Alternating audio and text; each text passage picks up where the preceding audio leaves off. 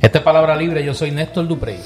Y yo soy Eduardo Lalo. Eduardo. Estabas preocupado que te volviera a robar No, la base. no, no, no, ya yo estoy, mira, preocupado. después de esta semana, Casi mira, hace, casi, casi hace un- después de esta semana yo estoy curado de espanto, yo espero cualquier cosa. Después de esta semana, ay muchachos, esto está empezando. eh. Yo espero cualquier cosa.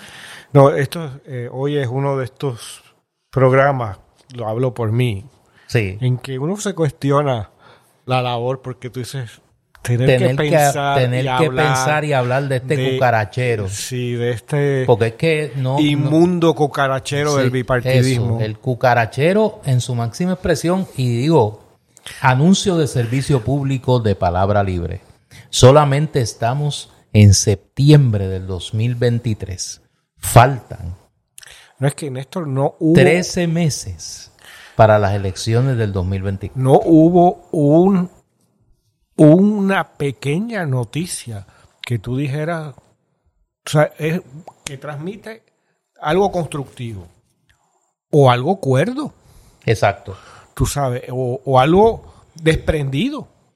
Porque Noble, la egolatría, noble, noble, noble. Algo noble, algo Mírate, bien sabes. intencionado. noble es una exageración, Pero yo sí así, yo soy pero bien- ni, ni medianamente bien intencionado. Increíble.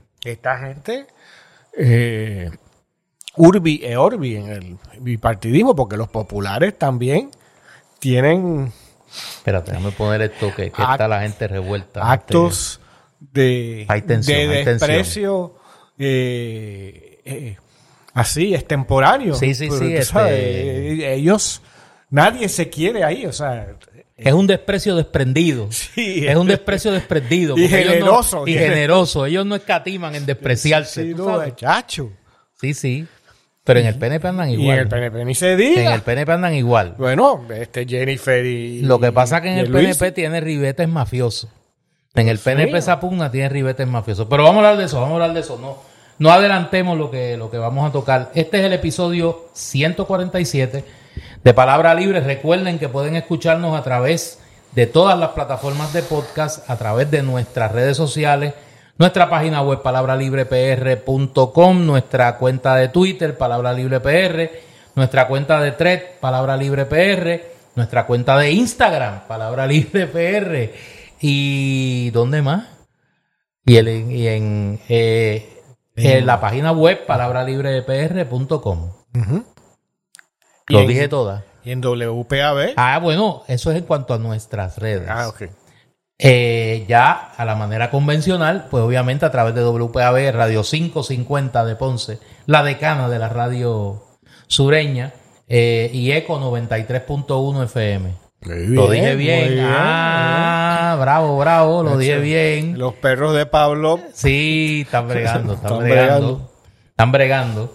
Mira, eh, para que no todo sea eh, el cucarachero de la ciénaga, háblame de... de- de- me, llegaron noticias de allá de, Ponce, que del candil quedó bueno. Bueno, primero que nada quisiera agradecer a Tamara y a sus empleados eh, la hospitalidad del Candil y a todos los que asistieron a la actividad, fue un público, bueno, un público considerable, ¿no? Para un establecimiento como el Candil. Y fue un gusto volver eh, a Ponce y particularmente a esa librería, donde he estado tantas veces, y volver a estar con el público allí. Este, sé por Arturo Castro Nogueras, ¿no? Con quien eh, hice esta actividad, que él estuvo muy complacido. Eh, me llamó eh, ayer para no agradecer la experiencia y demás. Él creo que está saliendo para, para Alemania, ¿no? Este fin de semana, o creo que hoy mismo. Y volverá pronto. Y eh, tenemos la intención de volver a hacer este tipo de espectáculos en, en otros sitios. O sea que, que ya sea allí mismo en el Candil o en otro lugar, lo haremos. Nuevamente, Néstor, eh, la importancia de sitios como el Candil. Eh, que ojalá eh, hubiera más. Porque no es solo una librería o un sitio donde uno puede tomar un café o una copa de vino, comer algo, y una librería de que hace un, verdadero esfuerzo ¿no? y, ofrece una oferta de, libros ¿no? de, gran calidad. Eh, sino que es una comunidad, ha creado una comunidad una suerte de centro cultural que como nosotros anunciamos aquí semana a semana, eh, tienen tres, cuatro actividades en un solo día. ¿no? Presentaciones, teatro, música, etcétera. Eh, y, y se crea esa comunidad. En Candil lo extraordinario siempre es que haga lo que haga allí, presentar un libro, como en este caso presentar el disco de Arturo y luego tocar nosotros, leer poesía, etcétera. Siempre acaba en una conversación, siempre acaba en un conversatorio eh, en donde el público participa y, y se genera espontáneamente una experiencia en el mejor sentido de la palabra cultural, ¿no? Y eso, pues, lo que quiero decir es que es una experiencia comunitaria, es, una, una sociedad que de pronto está compartiendo un espacio y compartiendo las creaciones de sus mentes, ¿no? Y de sus espíritus. Así que muy contento de haber estado allí y le agradezco al público y a Tamara, como ya decía, y a los empleados del Candil, el habernos recibido eh, y habernos acompañado en una actividad de la que estuve muy, muy contento, en la que estuve muy contento. Pues yo no estuve, yo estaba ese día, eh, el sábado pasado, en la Fundación Muñoz Marín, presentando el libro de, de mi hermano y colega José Carlos Arroyo, Nueva Historia de Puerto Rico, y eh, pero todo lo que leí y escuché, después vi la actividad eh, a través de del enlace de Facebook que compartieron eh, compartieron nuestro equipo de trabajo en, en Palabra Libre y, y, quedó muy buena, quedó muy buena y como siempre las actividades del Candil, como tú dices, es un espacio mágico. Es un espacio que además de, que, es más allá de una librería, es un espacio de, de buena cultura, como tú señalas. Así que a Tamara y a su equipo y a todas y a todos los palabralibristas que estuvieron por allí. Eh, gracias, como siempre, a nombre obviamente de Eduardo y a nombre de, Palabra Libre. Y fueron muchos los Palabras Libristas. Sí, no, vi, vi, vi. Que se acercaron a mí a, nada, a mostrarnos su contentura, digamos, con escucharnos. Lo vi, lo vi y me alegro, me alegro mucho, mucho, mucho. Mira, antes de, además de, de, qué pasó el sábado pasado en, en el Candil, antes de bajar a la ciénaga y a meternos en este, el cucarachero, como lo, hemos bautizado, hoy es el grito del aniversario del grito del Ares. Pues, tal día como hoy, en 1868, se produce un levantamiento armado de un grupo de eh, puertorriqueños, en su mayoría agricultores eh, residentes en el área del Ares, Pepino, Arecibo y demás contra el régimen español, abogando por la proclamación de la República y la abolición tanto de la esclavitud negra como de la libreta de jornalero, que era una especie de esclavitud blanca. En el régimen del trabajo, la primera revolución puertorriqueña, eh, la primera revolución social puertorriqueña, porque además de reivindicaciones políticas tenía reivindicaciones sociales que logran proclamar la República en Lares. Eh, se oficia un Tedeum eh, por el párroco del pueblo y se toma eh, la alcaldía de Lares y se proclama la República. Francisco Ramírez Medina será el primer presidente de la República de Puerto Rico, aunque de corta duración, porque ya al otro día la insurrección será reprimida por las tropas españolas eh, que desatará el gobierno español a partir de ese momento una cruenta represión contra lo que se llamaba en aquel momento el separatismo, porque aspiraba a separar a Puerto Rico de eh, la, entonces llamada madre patria eh, España.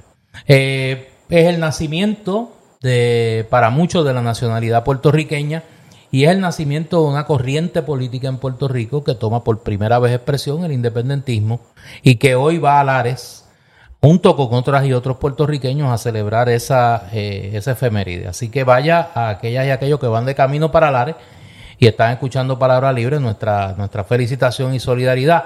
Este año, además de la conmemoración del Grito del Ares, y no es que no se haya celebrado en otros años, pero este año adquiere una significación especial, se conmemora en San Sebastián de las Vegas del Pepino eh, la séptima jornada de la Batalla del Pepino.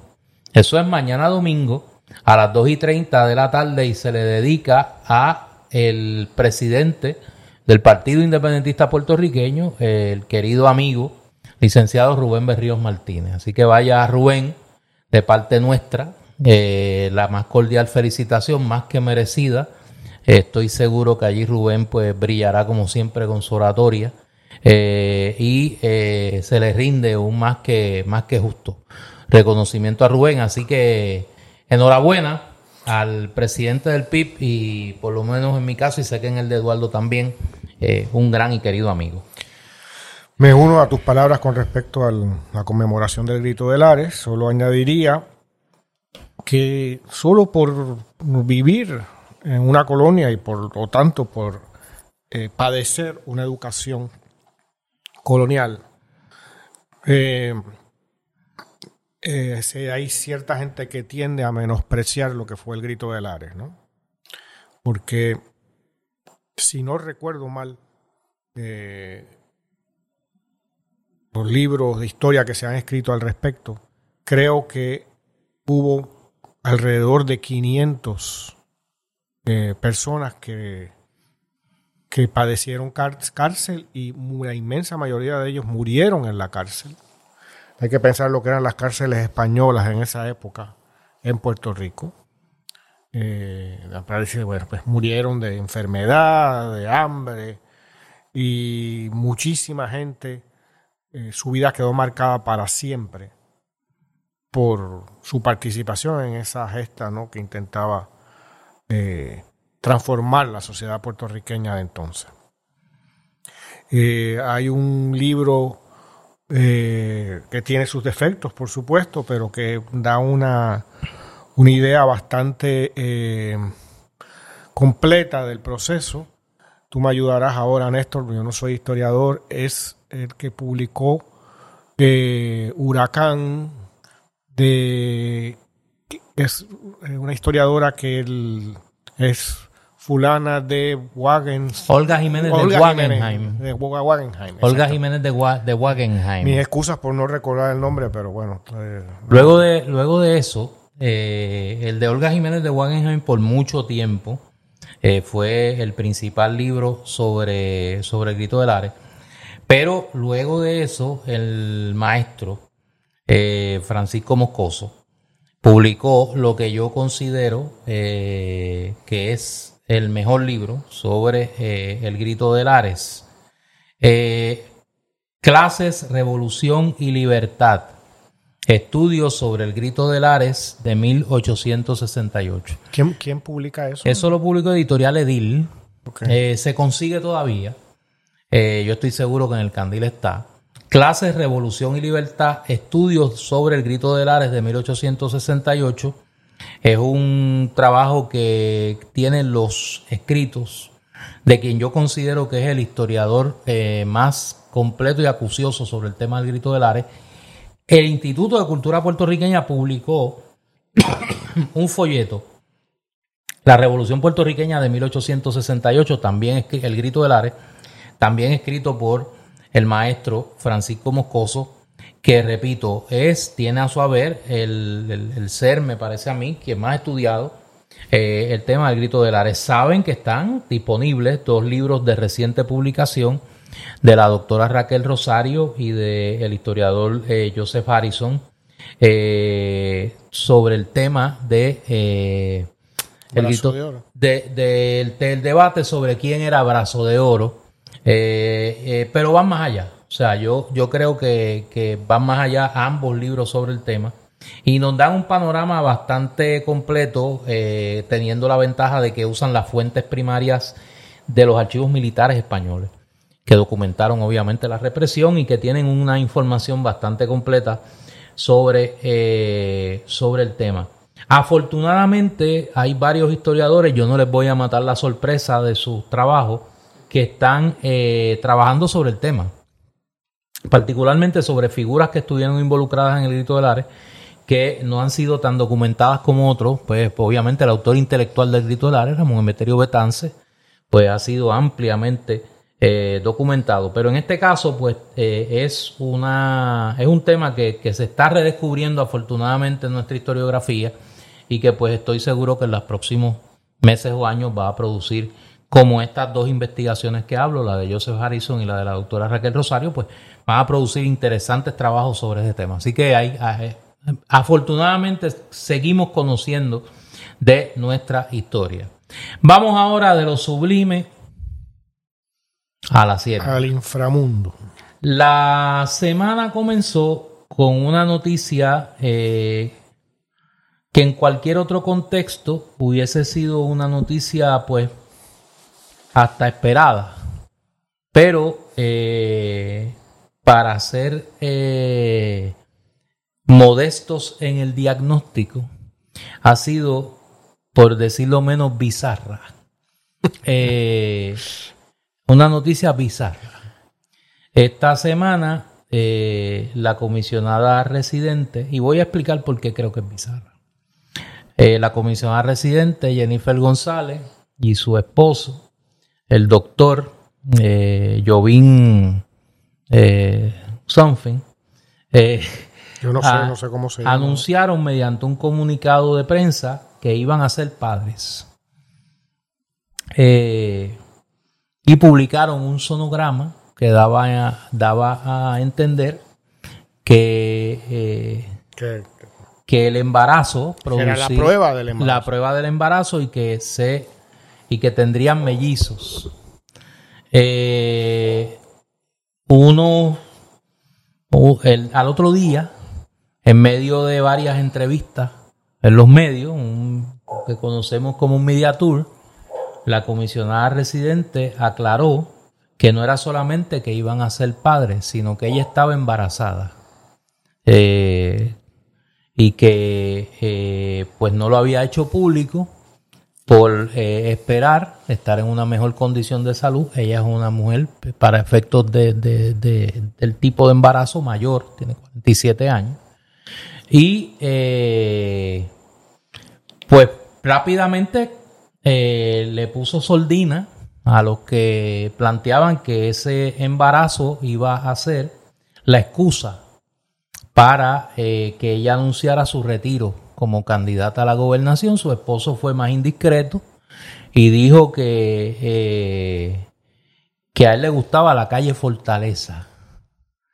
Alguien me comentaba que se veía más contento diciendo eso de la calle Fortaleza que cuando, que con cuando comentaba del tema del embarazo, ¿verdad? Pero ya eso es entrar en unas consideraciones casi este parapsicológicas, ¿no? Eh, ¿Por qué yo digo que esto es bizarro?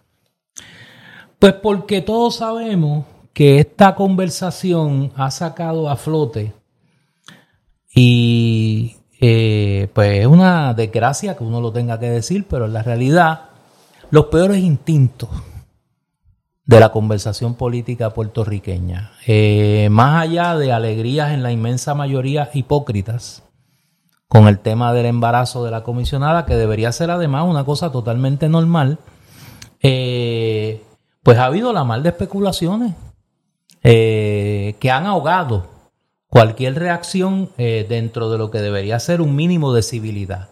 Que si realmente está embarazada, que si realmente no fue, primero que si era un embarazo in vitro, que qué tenía que ver esto con la, con la candidatura, eh, y yo honestamente creo que, si algo ha dejado ver esto es eh, la, eh, la quiebra, la quiebra de la conversación política en Puerto Rico. Yo pues creo que el, embarazo de la comisionada residente, pues no, como decían en mi época, casada está. y en ese sentido, pues no debería ser motivo de otra cosa que no sea alegría. Pues claro que le va a sacar provecho político. Yo le comentaba a mis estudiantes, y con eso le paso los topos Eduardo, en 1960, una de las eh, de los atributos de la campaña de John F. Kennedy a la presidencia de Estados Unidos fue sacar provecho del embarazo de su esposa, Jacqueline Kennedy. Y iba a todos los mítines políticos con su esposa embarazada.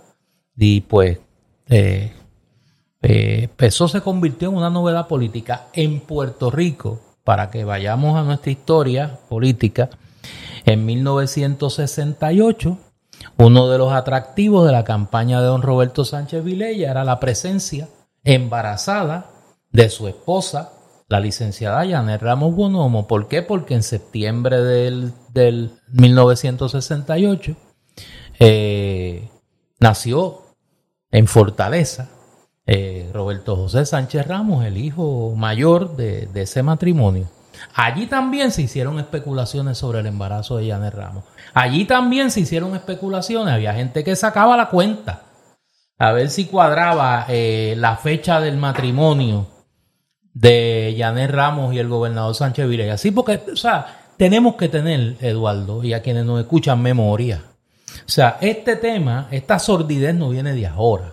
O sea, pero en Puerto Rico esto se ha agravado.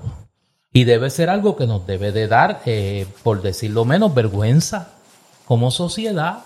O sea, claro está, no llegar al nivel de las reacciones como la de César Vázquez, la del doctor César Vázquez, que sacó este, la maceta de Trucutú enseguida y dijo, mire, pues si fuera esposa mía, pues estaría en la casa y yo no le permitiría que haga campaña política. Mire, eso es vivir en el siglo XVIII o sea, la mayoría de las mujeres, o sea, mi mamá, para no hablar de nadie, mi mamá era estudiante universitaria cuando yo nací.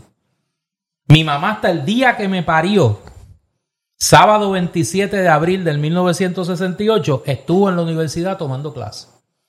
Salió de la universidad y en la tal y al mediodía yo nací. Así que, ¿sabes? al doctor Vázquez, mi querido amigo, pues hay que, hay que montarse en la máquina del tiempo y llegar al siglo XXI para entender qué es lo que está pasando. Bueno, Néstor, este asunto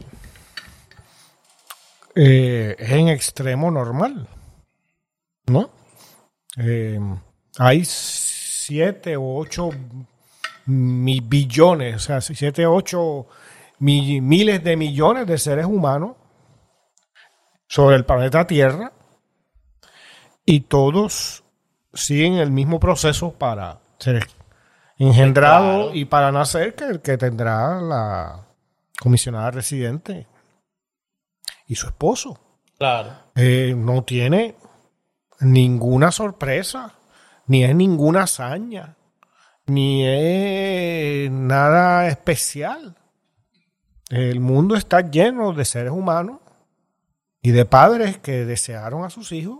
Perdóname 30, eh, de dos segundos. Jovín Vargas.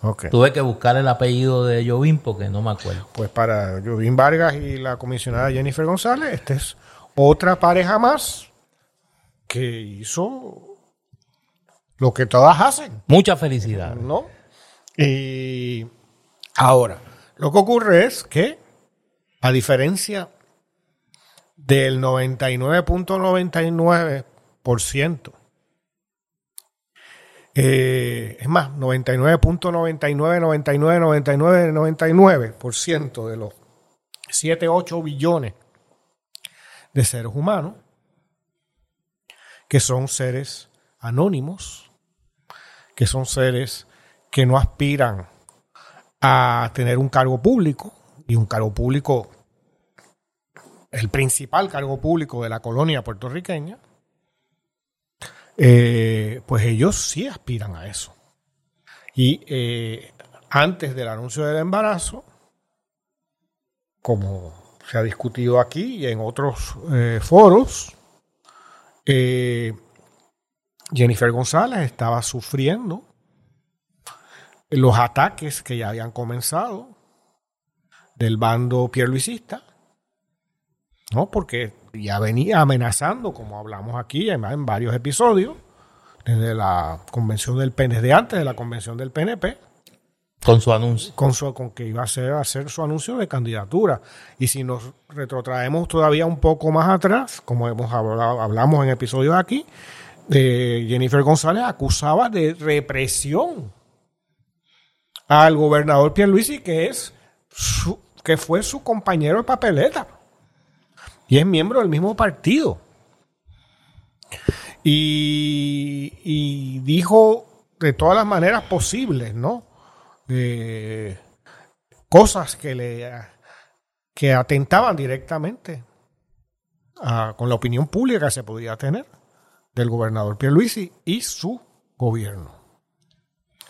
Entonces, ¿qué ocurre? En las semanas esas anteriores, como digo, los días anteriores, aparentemente Pierluisi había tenido la, el bando de Pierluisi la iniciativa y comenzaba una contraofensiva. Y de pronto el anuncio, que está muy bien que tengan unos hijos, ¿no? Ese no es el problema. Pero cómo se utiliza. Y de pronto en ese media tour, eh, todos son Para eh, bienes. Sí, felicitaciones. Y, y tú sabes, eh, este teatro de la familia que crece y que es, ¿sabes? Todos los Una familia para Dios. Los Así, estereotipos. te- así terminaba el comunicado, los una comu- familia para los Dios. comunicados de prensa y tal. No entremos aquí en- y no vamos a entrar Suave, en las, eh, las particularidades del caso suave. que son conocidas públicamente. Este, eh, pero la- el grado de manipulación que se está intentando dice mu- mucho negativamente de esa pareja. ¿no? Y desde el momento de gestación, aparentemente están usando a sus hijos en una causa política.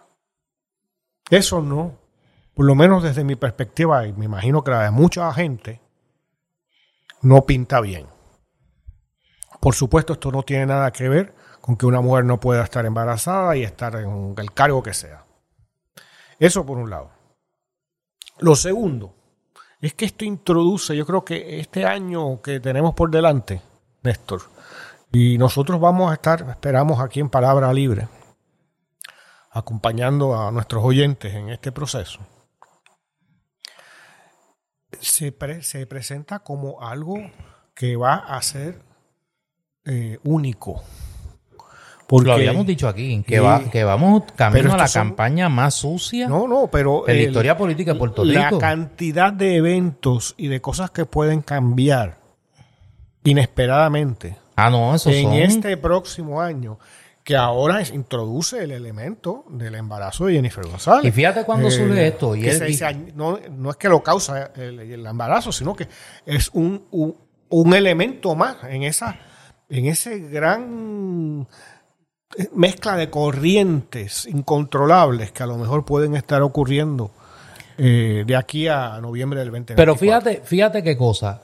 Esta noticia, que repetimos por información que ella misma provee, ella señala que ella está embar- tiene tres meses de embarazo. Eh, surge en un momento en que parecería que por primera vez la administración de eh, la campaña de Pierluma, si es que hay campaña, si es que hay campaña, si esto no es un simulacro, la campaña de Pierluma está eh, atacando con cierta efectividad a Jennifer González con el tema de la presencia o no de Elías Sánchez en su campaña. Oye, y este hombre, me señalaban en estos días de las cosas que uno ha oído en esta semana, este hombre tiene como que una... Hay, hay una coincidencia de tiempo y espacio entre las noticias de los embarazos y la presencia de Elías Sánchez. Porque ¿Cómo? yo ¿Cómo así? recuerdo que en el caso de la, de la ex primera dama, eh, Beatriz Arreizaga, Ah, de, de Roselló Nevares, cuando se empezó a especular con el tema de que si ella iba a aspirar a un puesto electivo, ¿tú te acuerdas que ella iba a correr y que para el Senado? Pues también surgió como que la noticia de que, de que ella estaba embarazada, ¿Y qué tiene que ver eso con Elías porque él estaba envuelto en esa campaña también. Pero estaba envuelto en qué manera, de qué manera. en bueno, estaba ahí en ese, en ese ambiente. Pero estaba dónde? No, no, yo, yo he dicho que estaba envuelto en la campaña. Ah, no, porque me preocupaba. Porque él era, él era, él es amiguísimo de, de, de Ricky. Digo, porque Como, como- ¿Cuántos grados de cercanía? ellos, estaban? bueno, es, es bien cercano del marido.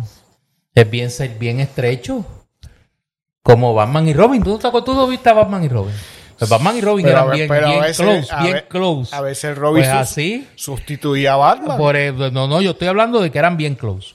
Y entonces hay como que ese hombre es dulce para estar en ambientes así como de, de, de noticias de embarazo. Pero eh, cuando surge toda esta conversación del papel de Elías Sánchez o sea o no, que Elías Sánchez es como una especie de hormona. es como una hormona política. Es una hormona política. Pues cuando este hombre, cuando surge toda la conversación de si este hombre está eh, o no en esa campaña, pues ¡pum! Sale la noticia del embarazo de, de la comisionada. O sea y ella- entonces se va todo el mundo. O sea, este.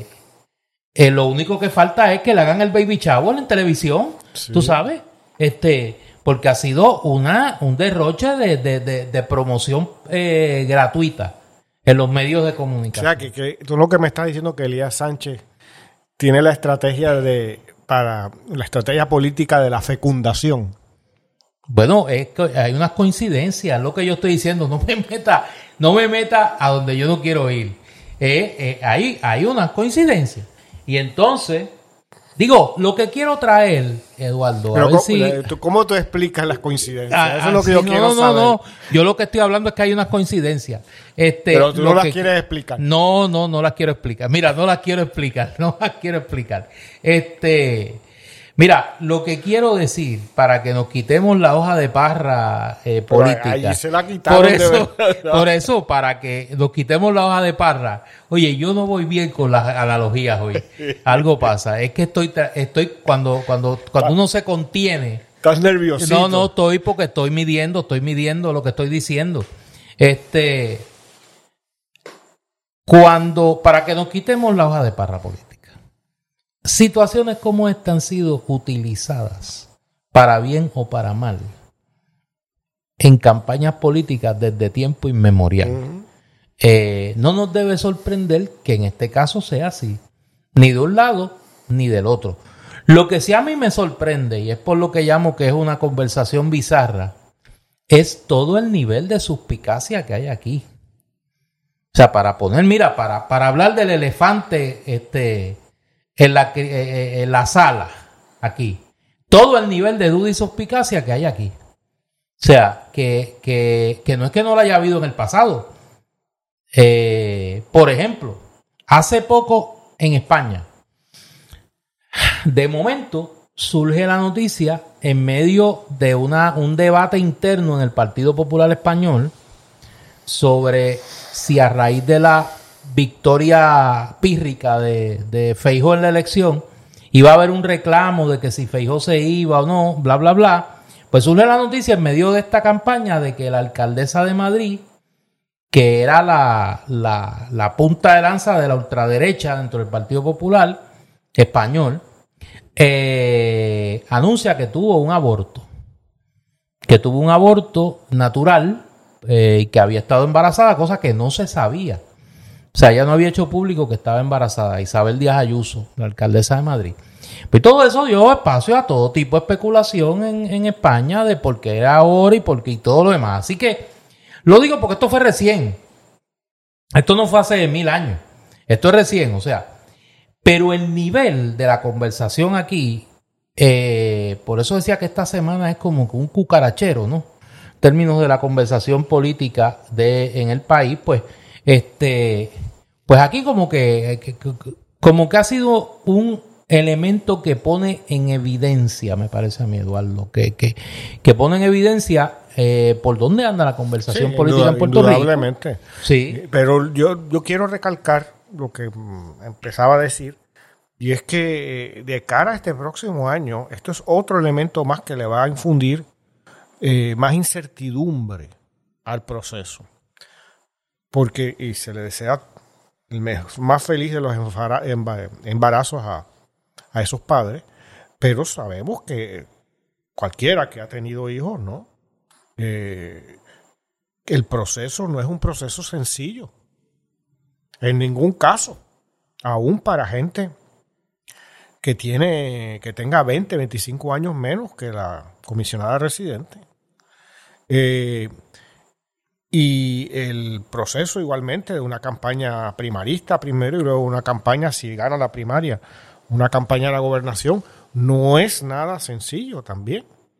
Eh, con las complejidades que trae un proceso de gestación, parto, eh, nacimiento de los muchachos o muchachas, de los, de los niños o niñas y su posterior cuido por más ayuda y colaboración que se tenga.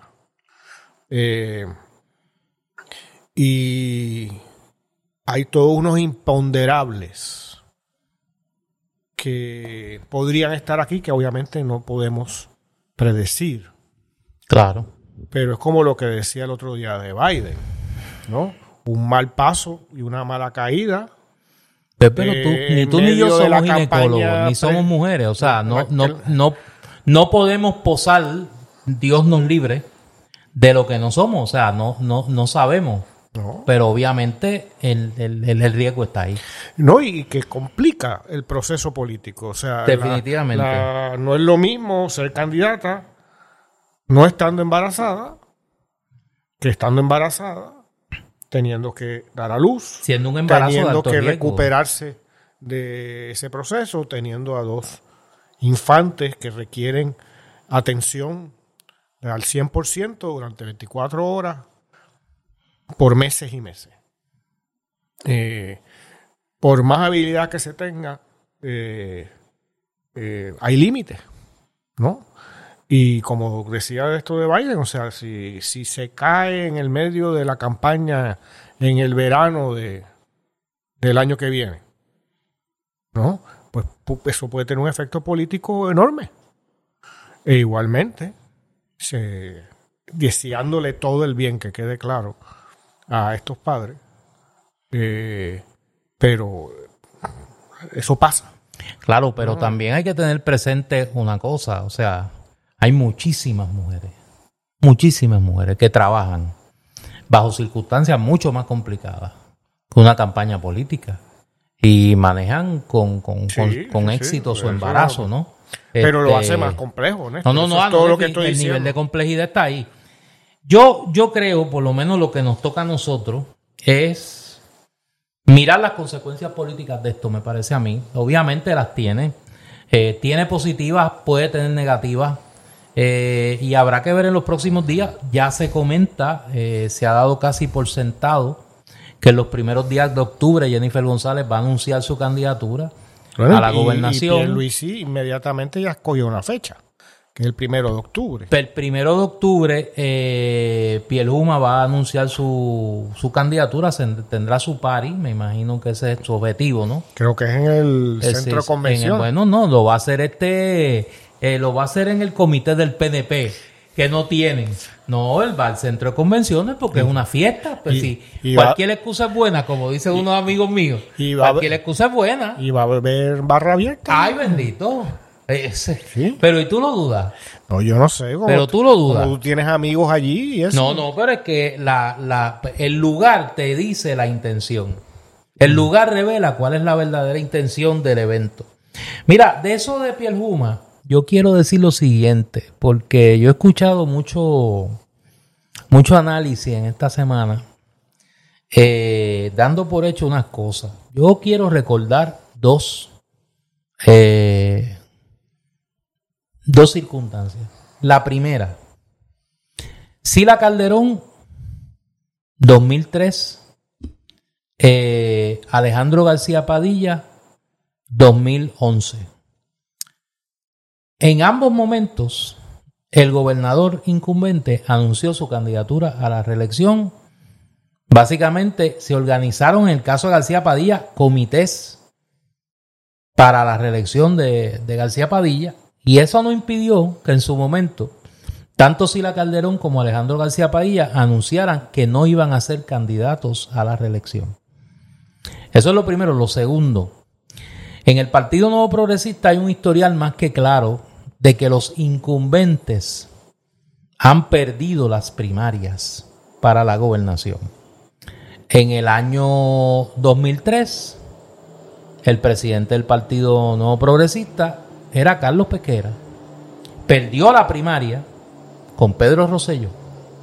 En el año 2008, el incumbente en la presidencia del PNP era Pedro Rosselló. Perdió la primaria con Luis Fortuño.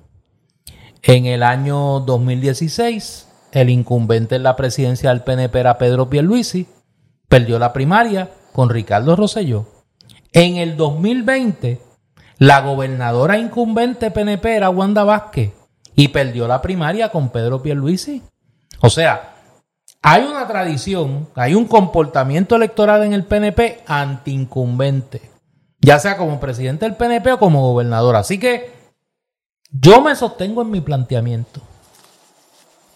Cuando llegue la hora, Pielhuma no será candidato. Cuando llegue la hora, Pielhuma no será candidato. En el momento presente, lo que parece estar en, lo que parece estar en juego es que va a haber una primaria y en esa primaria Jennifer González lo va a derrotar contundentemente. Eso es lo que parece indicar eh, la información, las encuestas, el ambiente que se siente. Vamos a ver qué pasa. La pregunta es si eh, llegan a las primarias o no. Yo creo que sí. Este, yo creo que Pierluisi, yo creo que tu tesis sigue teniendo mucho valor, pero la situación de Pierluisi lo, lo fue llevando a tener que ser candidato, quizás. Este, a ir al cadalso de la de, No, no, no. Yo, yo he dicho aquí que hay un interés eh, apremiante del anillo palaciego de Pierluisi para que él sea candidato. O sea, su familia, la política y la personal, que es la misma. Y todo ese entramado de negocio, como lo llamaron una vez en una de las campañas, las empresas Pierluisi, toda esa empresa, que es una empresa político-económica, necesita que él siga siendo candidato. Por eso. Porque hay que justificar la creación de los super PACs y hay que justificar la, la recaudación de fondos. Porque la recaudación de fondos abre la puerta a los negocios y los negocios abren la puerta al enriquecimiento y el enriquecimiento mantiene la gasolina de esa maquinaria personal y familiar cuyo único propósito es enriquecerse desde el poder y el día que él diga que yo no voy, pues dejo de tener valor político. Pero ese día va a pasar. Ellos lo que están es alargando esa agonía. Por eso. Alargando esa agonía lo más que puedan. Y claro que tienen que anunciar que va, que, va a aspirar. Y claro que tienen que hacer actividades políticas. Y claro que van a tener que hacer actividades de recolección de fondos, que es lo que, les, lo que les interesa en realidad. Así que vamos a ver. El tiempo nos dirá. El tiempo que es el juez de todo, eh, nos dirá. Mira, eh, Eduardo, hay otro, y quienes nos escuchan, hay otro evento esta semana que es igual de sórdido y es igual de... Mucho más sórdido. Mucho más sórdido, eh, trágico, me parece a mí, por lo que apunta, como, como, como, en esta conversación bizarra de, de, la sociedad puertorriqueña. Esta semana, eh, en el programa eh, Los Rayos X, la periodista Valeria Collazo Cañizares publicó una entrevista con el nada más y nada menos que el, el administrador de AMSCA. Que es un, centro de servicios psicológicos. que es un centro de servicios psicológicos. Donde se le cuestionaba del deterioro en los servicios que da esa agencia y se denunciaba eh, por parte de empleados de la agencia que el problema era que este señor, Carlos Rodríguez Mateo, se dedicaba más a estar pendiente a sus actividades políticas que a el trabajo en la agencia. Y que de hecho cuando era eran cuestionados estos empleados señalaban no porque él está ahora mismo mientras todo esto está pasando él está en una actividad política a 500 pesos creo que era el, el, boleto eh, y allá fue Valeria Collazo a entrevistarlo. Cuando él se encuentra eh, con la situación, cuando él se encuentra con la situación, su reacción es una reacción totalmente violenta y destemplada. Eh, y ella capta, ella y su camarógrafo captan el momento y eso se divulga. Eh, y se le señala por una conducta claramente agresiva y claramente violenta. Esto provoca uno de los actos más execrables en la política puertorriqueña en años recientes.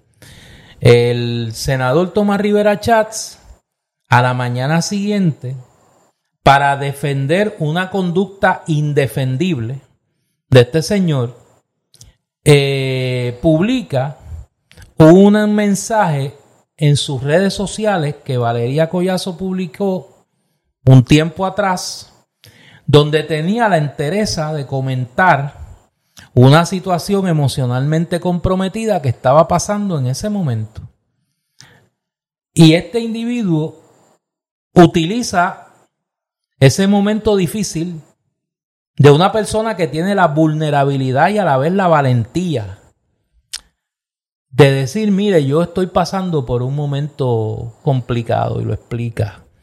Eh, y este hombre no tiene el más mínimo empacho en burlarse de esa situación públicamente. No conforme con eso, ha dedicado toda la semana a estar insultando a todos los que lo han denunciado por esa conducta que es típica de él y que es el reflejo de lo peor de la política puertorriqueña. Y eh, entre otras reacciones, yo tengo que destacar la reacción del periodista de Noticentro 4, Jorge Gelpi Pagán. Eh, Gelpi entrevistó a este individuo, Rodríguez Mateo, que yo lo conozco hace tiempo y ahorita voy a decir de dónde y por qué. Eh, y que tiene un, récord de pista eh, considerable. Eh, y este individuo entre otros disparates, le dijo a Jorge El que él no sabía lo que quería decir Macharrán y que él entiende que su conducta no era violenta y que él, el gobernador hace semanas que no lo llama. Y el Pi le hizo las preguntas que había que hacerle. Y lo que me parece a mí que es valiente, además de que Jorge El Pagán le hizo las preguntas que había que hacerle, es que Jorge El Pagán sale en defensa de un competidor. En un mundo tan, tan, tan canibalesco como es el mundo de los medios de comunicación, este periodista del Canal 4 sale a la defensa de una periodista del Canal 2 en uno de los programas que compite directamente con programación estelar del Canal 4. Y ahí me parece que eso, en, dentro de todo este incidente, de las cosas positivas, además de toda la solidaridad que recibió Valeria Collazo Cañizares, este gesto de Jorge Pelger es, a contrario censo, de lo mejor del, lado bueno de la sociedad puertorriqueña. Eh, donde se bota la bola en este incidente es que el presidente de Telemundo, el señor Cancela, publica unas expresiones criticando a Tomás Rivera Chats. El mismo que contrata a Tomás Rivera Chats y que tiene a Tomás Rivera Chat diariamente haciendo análisis político junto a Alejandro García Padilla en Telemundo. ¿Y dónde está la decisión de Telemundo de acabar de sacar a ese hombre de la televisión? ¿Por qué la verdadera solidaridad de Telemundo no es sacar a Tomás Rivera Chat de ese, de ese programa? Porque es un acto hipócrita, me parece a mí, por decirlo menos, condenarlo por lo que dice y de abrirle los micrófonos para que siga diciendo las cosas que dice. Porque es que la única forma de evitar que este señor siga propagando su odio es cerrándole los espacios y no riéndole las gracias. Todo el que le ríe la gracia a él, igual que le ríen las gracias a los brothers del chat, lo que hacen es promoviendo esa cultura de odio en este país. Promoviendo una cultura de odio en Puerto Rico. Y a mí me parece, y después quiero hablar de Rodríguez Mateo, Eduardo, porque este hombre lo menos que ha hecho es lo que le dijo a Valeria Collazo Cañizares. Y de eso yo quiero hablar. Bueno, Néstor, aparte de reafirmar todo lo que has dicho y de solidarizarme con, con eh, la periodista Valeria eh, Cañizares, Valeria Collazo. Collazo Cañizares, a quien conozco, eh, porque ella tuvo la gentileza de un, un proyecto de ella independiente, ¿no? De lo que usualmente hace, de, eh, que está en, en YouTube, de, de grabar una serie de entrevistas con distintas personas en Puerto Rico y tuvo la gentileza de, seleccionarme y recuerdo la prof- profesionalidad de su entrevista y el buen trabajo y la, eh, lo agradable que fue eh, trabajar con ella en esa ocasión. Y pues siento particularmente que haya tenido que pasar por, por la bajeza esta que, que, de la que voy a hablar ahora. Yo reescribí hace ya un rato, hay un episodio pasado, no recuerdo el número, de, de Palabra Libre en donde hago una especie de análisis psicológico de, de Rivera Chats. Y como aquí hablamos de cierta manera, mm, no sé si en esa ocasión o en otra, eh, lo llamé un llorón, ¿no? Porque es alguien que perpetuamente se está quejando. No hay un, una cualidad humana en un ser humano en el planeta que despierte en él un, un, un momento de generosidad, generosidad, simpatía, empatía, amistad, admiración, ¿no? Todo es, el mundo está ahí para ser atacado. Y lo que sufrió Valeria Collado Ca- Cañizares en esta ocasión es un patrón que me consta porque conozco a otra gente que ha sufrido los mismos actos de violencia eh, sin límite y violencia íntima, violencia violadora de la intimidad de Tomás Rivera Chats. Igual que hizo en esta ocasión con Valeria Collado Cañizares, eh, toma un, un- una expresión de la intimidad de esa persona que puede decirse, mira, la publicó en una red social o así, pero la publicó para sus amigos o sus Claro, amistades. claro. Este, y los lectores de eso, si son personas decentes y educadas, asumen que eso no es para ponerlo en pasquines y, ponerlo por toda la ciudad. Y Rivera Chacha hace algo todavía más violento, porque es que lo pone en la basofia esa mañanera que él escribe, y así ha acusado de gente de ser homosexual, usando la- practicando la homofobia más extraordinaria, lo volvió a hacer esta semana, ¿no? Este, así ha acusado a la gente de todo tipo de cosas íntimas, ¿no? Para, de esa manera, obligarlos al silencio, ¿no? Y yo solo quiero no voy a entrar a discutir Rivera Chats. Eh, decirse tantas cosas, pero solo quiero algo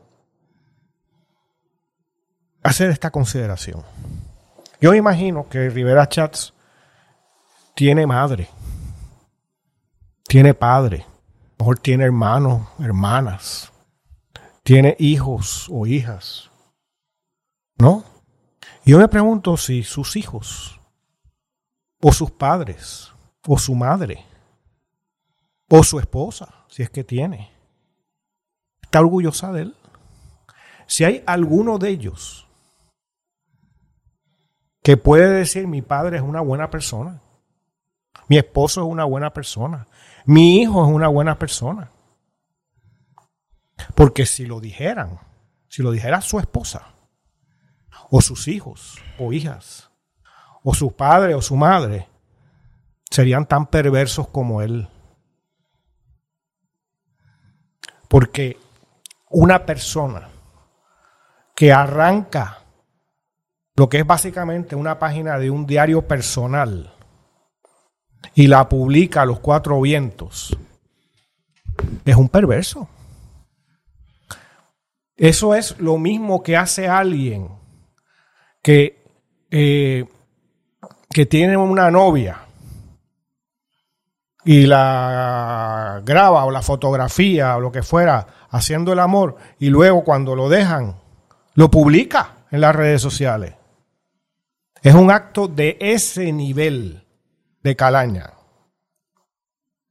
Y Rivera Chats lo ha hecho por décadas. Y yo me pregunto si en el Partido Nuevo Progresista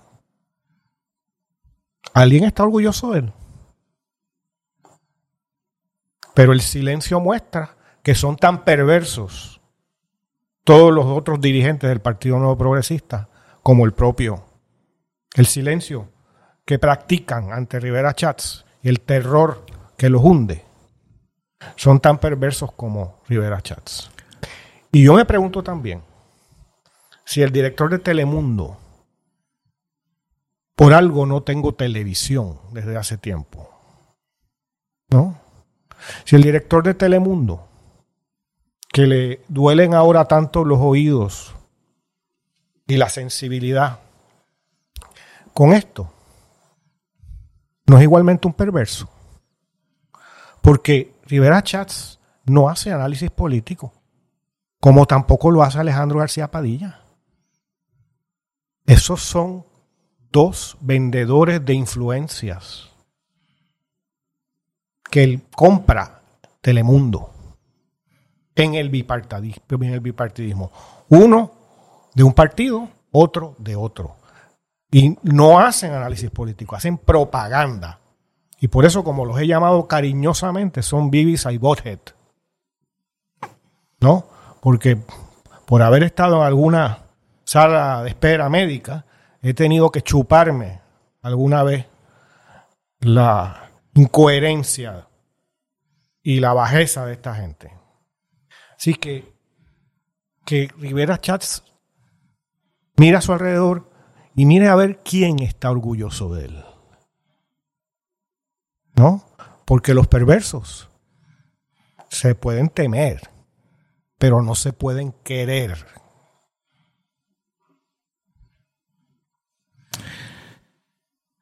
Yo dije ahorita que además de obviamente hablar de este tema, de, el tema inmediato de las expresiones de este individuo, Carlos Rodríguez Mateo, contra Valeria Collazo, Cañizares, eh, hay que hablar de quién es este, este individuo. Carlos Rodríguez Mateo es un politiquero. Es un activista político del PNP, ha sido un candidato recurrentemente derrotado tanto para la alcaldía de Salinas como para la alcaldía de... Eh, para la, candidatura al Senado por el distrito de Guayama y que como refugio político el gobernador Pielhuma lo nombró, imagínese usted, administrador de AMSCA. Si alguien probablemente necesite atenderse por un grave caso de enajenación es piel huma. Y de otras cosas no, no, no, pero yo lo voy a dejar en la enajenación porque mira lo que se atreve a decir el gobernador. Cuando lo cuestionan eh, sobre este tema, él dice que él no sabe nada, que él no ha visto la entrevista, una entrevista que se estuvo toda la mañana comentando en todos los medios de comunicación eso es otro caso de perversidad. No, no, por eso. Mentira. Que él no ha visto la entrevista pero que él exhorta a que nos respetemos todos. Y que, eh, que eh, tengamos mesura. Eh, y cuando le preguntan. Walter Mercado, paz y amor. sí, sí, sí, paz y amor. Y entonces cuando le preguntan que si ha hablado con este individuo, oye, porque lo menos que haría un gobernador responsable, que su jefe se levanta a las 5 de la mañana, coge el teléfono y lo llama y le dice, mira que tú has hecho, digo, y póngale la palabra que usted quiera en el medio. O sea, que, que como, ¿sabes? Que, ¿En qué tú me has metido a mí? Si yo fuera el gobernador, Dios me ha protegido. Si yo fuera el gobernador, miren que tú me has metido a mí. O sea, que tú te has creído y estaría despedido. no, no debió ser nombrado nunca. Pero tú sabes por qué está ahí. Porque Carlos Rodríguez Mateo es un efectivo recaudador de fondos del Partido Nuevo Progresista. Y precisamente la queja que hacían los empleados de AMSCA era que a lo que se dedicaba Rodríguez Mateo en esa agencia era a obligar a los empleados a comprar boletos para actividades de recaudación de fondos del PNP. Y ahora mismo Carlos Rodríguez Mateo está enfrentando un proceso en la oficina de ética, una querella de la oficina de ética gubernamental, porque se ha dedicado en ANSCA a darle contratos a su prima hermana, cuatro contratos a su prima hermana, en un claro caso de nepotismo. Y que se pregunten que se pregunten qué otros negocios está involucrado Carlos Rodríguez Mateo. ¿De quién ha sido facilitador Carlos Rodríguez Mateo? Particularmente en el área de la salud y de centros IPA del Departamento de Salud. Busquen. Busquen la relación de Carlos Rodríguez Mateo y su núcleo familiar con centros IPA del Departamento de Salud. Y entenderán por qué Carlos Rodríguez Mateo, siendo un incompetente y un politiquero, está ahí. Siendo un incompetente y un politiquero está ahí, porque es un recaudador de fondos, porque es un aparatichi político del PNP. Porque al PNP le importa un bledo la salud mental de este país. Empezando por su gobernador. Le importa un bledo la salud mental de este país. Y de todo esto me parece a mí que lo grave, lo serio, lo deprimente, es que nosotros sigamos tomando como broma, sigamos tomando como bandera de ataque la salud mental, la vulnerabilidad de la gente que vive en Puerto Rico. Que nosotros hagamos, hayamos llegado a un nivel de canibalismo como sociedad, que nos burlemos, que nos burlemos de las vulnerabilidades ajenas. Eso es lo triste. Este fue un señor que fue presidente del Senado. Este fue un señor que alega ser el principal dirigente del que alega ser el principal partido político de Puerto Rico y dedica un espacio a burlarse de las vulnerabilidades de los demás. Porque lo que ha hecho el resto de la semana es eso. Y la cobardía claro, encarnada. Claro, y lo que ha hecho es eso. No hace nada de frente. No. No, no, hace nada de frente. No mira a nadie. No. Este es de los. Este es como los soldados esos que tienen. que manejan un dron y están, qué sé yo, en en Missouri y el dron está en Afganistán. Así cualquiera es valiente. No, no, no. Y ahora, para ponerse otra estrellita en el récord ese que tiene como este como la cara de lo perverso en la política puertorriqueña, ahora está haciendo una lista. Ahora tiene una lista. Y fulano es el número 2. Y Mengano es el número 3. Y, y Perencejo es el número 6. Yo le digo al senador, yo le digo al senador y le doy una recomendación como historiador que no me ha pedido. Le hace lo que le ha pasado a todos los que han hecho lista. Le hace lo que le ha pasado a todos. A todos. Por cada miembro de la lista, él pierde miles de votos. Por eso, busque, senador, los que han hecho listas en la humanidad y en Puerto Rico. No les ha ido bien. No les ha ido bien. ¿Usted sabe por qué? Porque hay otra gente que tiene listas también. Porque hay otra gente que tiene listas también. Y hay otra gente que velan también. Y hay otra gente que actúan contra los que tienen en la lista. Pero no actúan con un tweet. Ni actúan con un post en Facebook. Actúan, usted, usted sabe cómo. Con una cosa que se llama acusación. Con un indictment, para que lo entienda en inglés. Así que cuidado. Hay otras maneras de manejar el nerviosismo. hay otras maneras de manejar la ansiedad. Hay otras maneras de manejar el nerviosismo y hay otras maneras que manejar la ansiedad. ¿Tú te imaginas? Porque el tiempo sigue contando y el caso de Tata se sigue atrasando. Y el Cano sigue hablando. Y como habla el Cano, habla otra gente. Y la vista de sentencia de Ángel Pérez se sigue posponiendo. Y Ángel Pérez estaba, usted se acuerda, en Guainabo. Guainabo. Así que vamos a buscar otra manera de lidiar con ¿Tú te imaginas a Rivera Chats sin, cuando sea derrotado? ¿Qué es? 24. ¿Qué va a hacer ese hombre? ¿Jugar con sus carritos? No sé. ¿Me entiendes? Con sus matchbox. No sé. de tamaño grande. Hay que regalarle que este canica. ¿Y, y quién, y quién cuando, cuando, Yo me imagino que se irá para allá Cuando para pierda, ¿no? faciales o algo así. cuando pierda, quién lo va a respetar? ¿Quién lo va a respetar? ¿Quién lo va a respetar? Yo no te voy a Porque decir. si ni en este momento, a lo mejor los más íntimos piensan bien de él, o- a no ser que compartan su perversidad. Yo me imagino que siempre habrá alguien que lo respete. Sí. Los que compartan su maldad. Siempre habrá alguien que lo respete. Sí. Mira, vamos a la pausa cultural. Que a mí a veces se me sale lo de pla y entonces tengo que, que aguantarme la lengua. Mira, eh, en el candil, esta, esta semana, está la cosa buena. No está como la semana pasada. Hombre, no, está buena siempre. Pero ahí. está buena, está buena. Mira, déjame, déjame eh, felicitar a una querida amiga, eh, la querida amiga y compañera Eva Prados, que tiene allí en el Candil una exhibición con motivo de los seis años del huracán María. Eh, tú sabes que Eva es una de las portavoces del el comité eh, sobre el tema de la deuda. Y tienen allí una exhibición en el Candil, una cronología eh, de el deterioro de los servicios día a día luego del paso del huracán María y el problema energético. Ella está como portavoz de eh, grupo Nuestro Futuro Energético antes que la deuda y están realizando la campaña eh, Luz para el Pueblo.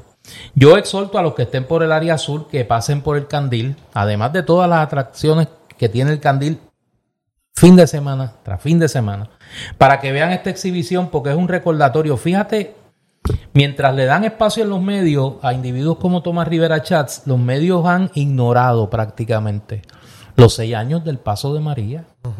Aquí esto se ha ignorado porque no se quiere hablar de los verdaderos problemas del país, pero nada, seguimos en el divertimento. En este caso, me parece que no es un divertimento, que es un ejercicio eh, ciudadano importante. Dense la vuelta por el candil para que vean esa exhibición muy bien montada por este grupo que, eh, en- que, que encabeza la querida amiga eh, Eva Prado, que ahora voy a decir algo que pues soy yo. No, yo espero que en la papeleta de lo que estoy seguro que será la alianza que va a derrotar al bipartidismo, Eva Prado esté. Y que esta vez Ojalá sí eh, que esta vez con votos, con más votos, Y con logre- votos no robados. votos no robados, logre el escaño en la Cámara de Representantes que el bipartidismo le despojó. Que se lo robó el PNP y le certificó el robo en la Cámara el Partido Popular al no querer actuar sobre el mismo. Mira, eh, hoy en el Candil a la una de la tarde se presenta el libro ¿A dónde han ido los poetas? de Tania Levy. Y a las 3 de la tarde se presenta el libro del chef Campis. Eh, yo sigo a este hombre, el chef Campis. Celebrando la cultura, creando recetas con ingredientes locales. Esto es a las 3 de la tarde. Mira, y entonces, ay Dios, mira, eh, mañana en el Candil van a presentar un libro que se llama Una ballena en un mar de estrellas. Ay Dios. ¿Y ¿Y por qué tú te eso? ríes? ¿Por qué hacen eso? Mira, eso es mañana a la hora de la pero tarde. ¿por qué tú- De Elsa, de Elisa Ramírez. ¿Por qué un cetáceo entonces, te produce mira, mira, tanta mira, risa? con- mira la descripción. Azul. La pequeña ballenita jorobada recuerda las palabras de su mamá y decide nadar desde la bahía de Nueva York hasta las costas de Rincón, Puerto Rico. Su travesía guiada, allí en Rincón se encontró una casa construida en, en donde no debían. Este, su travesía es guiada por una constelación de estrellas que brilla durante las noches. Qué cosa más bonita, ¿Y ¿no te? ¿Cuántas estrellas había? 51. ¿Ah, sí? Sí, 51. Este, entonces a las 3 de la tarde se presenta eh, en su reedición lo que es un clásico ya en términos del análisis sociológico de la historia política de Puerto Rico, bases sociales de la transformación ideológica del Partido Popular Democrático en la década del 40 al 50 de el querido amigo el doctor Ángel Quintero Rivera, Chuco Quintero. Eso es el sábado que viene, el 30 de septiembre, a las 3 de la tarde en El Candil. Recuerde que puede visitar la página eh, web del Candil, donde están las más recientes novedades eh, que allí se están eh, vendiendo. Y el 1 de octubre, eso es el, el domingo, 1 de octubre a la 1 de la tarde, se presenta el libro íntimo Ismael Rivera de el querido amigo y hermano el licenciado Marcos Rivera, libro que tuve la, el honor de presentar acá en San Juan en casa Norberto. Recuerden visitar, repito, la página web de El Candil, el Candil, eh, libreriaelcandil.com. La dije bien, viste, voy bien, voy bien. No, no, o sea, sí, sí, sí. es estoy entrenable. me estoy portando bien, me estoy portando bien. Mira, eh, en Bámbola. En Bámbola, ¿qué hay? Sí, no, tengo cosas, tengo cosas interesantes. De He esas que a ti te escuchado gustan. que, que ha habido mucho tráfico. Hay movimiento, hay movimiento. Por eso es que hay nerviosismo, porque es que hay movimiento. Y están tratando de parar las cosas y no. Eso no es. No te- no, eso no son los jueces por ahí. No son, No los son jueces. nombrados por ellos No, mismos. no, por eso. No son nombrados por ellos mismos en una comisión que presida Héctor Martínez. No, eso no. Eso, eso es otra cosa. Mira, eh, en Bámbola llegó una nueva línea de Francia que se llama Janot. ¿Cómo se diría en francés? Usted que es un. Ya no. Janot. Veo que usted. Juanito. Juan, eso es como Juanito, sí. Pero ese no es como el que le gusta a Bielhuma, ese no es el No, caminante, no, no, es Juanito el caminante. No, no, Eh, esta compañía, creada en el 1970, se enfoca en crear juguetes de madera, mayormente para las edades de un año hasta los 6, 8 años eh, aproximadamente. La mayoría, por no decir todos sus juguetes, están hechos de madera y promueven el aprendizaje a través del juego. Para comenzar, tienen los andadores. Llegaron diferentes modelos de andadores para ayudar a los pequeños a dar sus primeros pasos. Yo le diría que algunos mayores que se encuentran a veces en circunstancias etílicamente comprometedoras, que pues un andador los ayudaría. Mira Yo que tú- conozco un amigo mío de San Lorenzo que si hubiera tenido un andador, mira, no salía así como Octopus, el de el del hombre araña por allá por el y hotel. mira, y puede unos accesorios de que tengan un algo donde poner el vaso. El va, claro, que sea este O como una- las bicicletas. como las bicicletas, que sea como un, un andador barrita, un andador barrita. Este, puedes escoger, mira, pero oye, oye, puedes escoger el modelo musical, que entre el modelo musical, el del perro, Mira, con karaoke y todo. la, con karaoke, que eso es barra, eh, barra, barra karaoke. Eh, la canasta con bloques de madera o el carrito con herramientas. Todos en madera y hechos pensando en la seguridad de los pequeños para aprender a caminar. Llegaron también, esta es buena, bicicletas de balance. ¿Tú te imaginas a ese muchacho por allí que lo hubieran soltado, mira, en la convención del PNP, en una bicicleta así, este, con 86 grados prueba en el sistema? Eh, estas ayudan con la coordinación de los pequeños y son recomendadas para las edades de 2 a 5 años. Oye, y la coordinación de los grandes ayudan también. Porque Yo me imagino como los andadores que el haber- hombre ha mostrado en ocasiones Sí, dancísticas. sí. Ah, que- no, no, que- el hombre necesita. Tiene problemas de, tiene problemas de coordinación buen y sano, imagínate. eh, under the influence. Este, son recomendados para las edades de 2 a 5 años. Puedes escoger entre una bicicleta regular o una motor estilo Vespa, ya sea color menta o color rosada. Oye, esa color menta, esa se le puede regalar.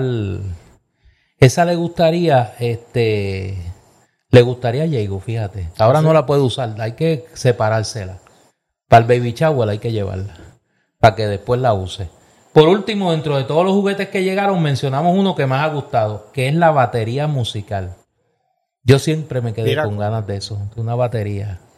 Eh, una batería de madera para dar los mejores conciertos a toda la familia y deleitar, a pequeños y grandes con las mejores eh, melodías. Esa me gusta.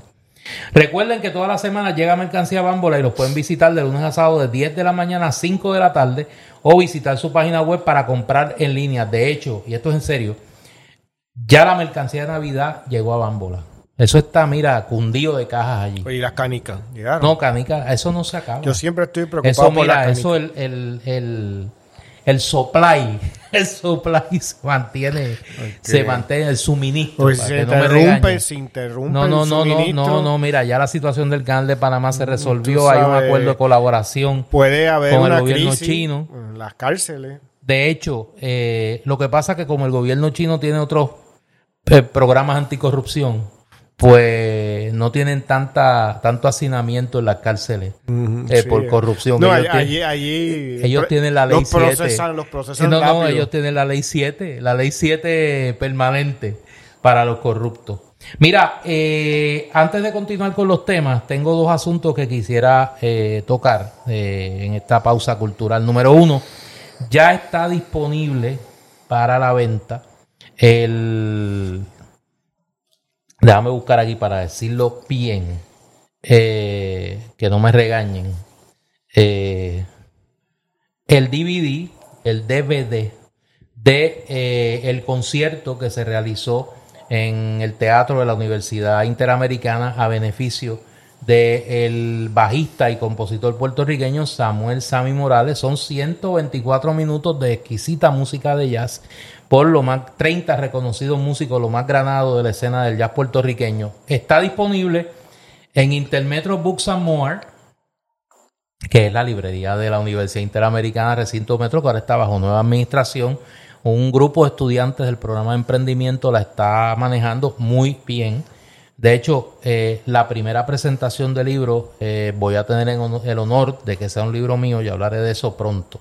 Eh, y en el Candil, en Ponce, eh, está a la venta tanto físicamente como en su tienda digital. Aquellos que nos escuchan fuera de Puerto Rico y quieren ordenarlo eh, eh, para recibirlo. Más historias que contar, el DVD de eh, el concierto que se realizó en el Teatro de la Universidad Interamericana a beneficio y en homenaje a el compositor y jazzista bajista Sammy Morales. Y lo segundo, hay un espacio en San Juan, en el Viejo San Juan, que yo tengo que admitir que es de los más que me gusta, que es la Fundación Nacional para la Cultura Popular del querido amigo Javier Santiago. Excelente espacio. Es un espacio exquisito donde usted puede adquirir eh, buena música, de hecho música que no consigue por ahí. Tiene una colección de música puertorriqueña de todos los géneros, desde clásico. Eso es así. Ah. de las más completas, Sí. de las más completas.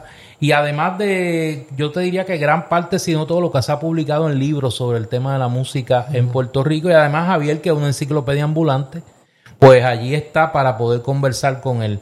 Eh, visítelo cuando esté por el área del Viejo San Juan. Eso está en la esquina de... Está en la calle Fortaleza. En la calle Fortaleza. Luego de la calle del Cristo. Es decir, llegando al, al Palacio de Santa Eso, Catalina. en la, en la esquina, allí en la esquina. Como la segunda puerta. como la segunda puerta yendo para este la mansión de Piel este no se desvíe que va y lo cogen y lo meten en uno de esos de los paris esos que él hace allí y uno no sabe de allí eso uno no sabe este visite eh, la Fundación Nacional para la Cultura Popular que tiene cafeteatro tienda museo un espacio exquisito sobre nuestra música puertorriqueña. Yo sé que todos los, los melómanos que vayan por allí, pues la van a pasar bien. Eh, y Javier, para adelante, hay que seguir. Eh, yo estoy seguro que, que ese espacio lo vas a mantener con el éxito que siempre has tenido. Mira, eh, hablando de seguir, esta semana, en algo que habíamos adelantado aquí en Palabra Libre, el alcalde de San Sebastián, Javier Jiménez, se corrotó y dijo que no va a votar ni por Pierluisi ni por Diego. Eh, ¿Qué quiere decir con eso? Vaya usted a saber. Nosotros adelantamos aquí en Palabra Libre hace algunos, algunas semanas que el alcalde de San Sebastián hace tiempo que ha mostrado de todas las maneras posibles su disgusto con el PNP. Y que hace tiempo también viene caminando por la colindancia de Proyecto Dignidad. Este alcalde, que es un alcalde de posturas muy conservadoras en el tema eh, social, eh, de un municipio que tiene un alto nivel de, de- de proselitismo evangélico, eh, pentecostal, eh, pues que hace, está loco por, por brincar. Hay alguna gente que ha especulado de que, de que él podría estar aspirando a la gobernación dentro del PNP, en una candidatura más bien testimonial, de, de lo que él entiende y lo que No, algunos no creo entienden. que deje la alcaldía. en- Lo que de lo, de lo que algunos entienden es el rechazo del PNP y la traición del PNP al, al movimiento cristiano fundamentalista y al elector conservador en general. Yo creo que eso no es lo que él va a hacer. Yo creo que eso no es lo que él va a hacer y a mí no me sorprendería que irónicamente el primer alcalde que se identifique con una fuerza política que no es del bipartidismo, pues sea Javier Jiménez haciendo su ingreso a Proyecto Dignidad. Eh, yo no sé si eso es lo que él va a hacer, pero si yo fuera a apostar, a mí me parece que por ahí es que van los tiros.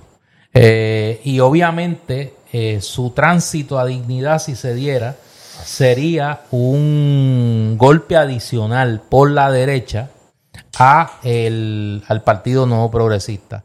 Lo otro que está pasando por esa eh, por esa colindancia de la derecha del PNP es un anuncio que hizo esta semana eh, mi querida amiga y doctora Miriam Ramírez de Ferrer de que se propone junto con otros pro hombres y mujeres del movimiento estadista inscribir un partido estadista conservador a la usanza del viejo partido estadista republicano. Eh, Doña Miriam viene amagando con eso hace tiempo y otra gente por allá en Aguadilla, la tierra de, de Miguel Ángel García Méndez, por allá por, por Mayagüez, Aguadilla. Pero yo no sé si eso se va a materializar, es así que no sé. Eh, pero obviamente ambas cosas, una más que otra, me parece a mí, Eduardo y amigas amigos que nos escuchan, que apunta a un, a un sentimiento dentro del movimiento estadista eh, de crítica, por no decir decepción con el PNP. Sí, y lo que está pasando allí. Eso resulta evidente. Este, lo interesante también es que el, el, el, por lo que sea, yo no tengo amigos de San Sebastián y les he escuchado que aparentemente el alcalde de San Sebastián eh, despierta simpatía más allá del PNP. Sí.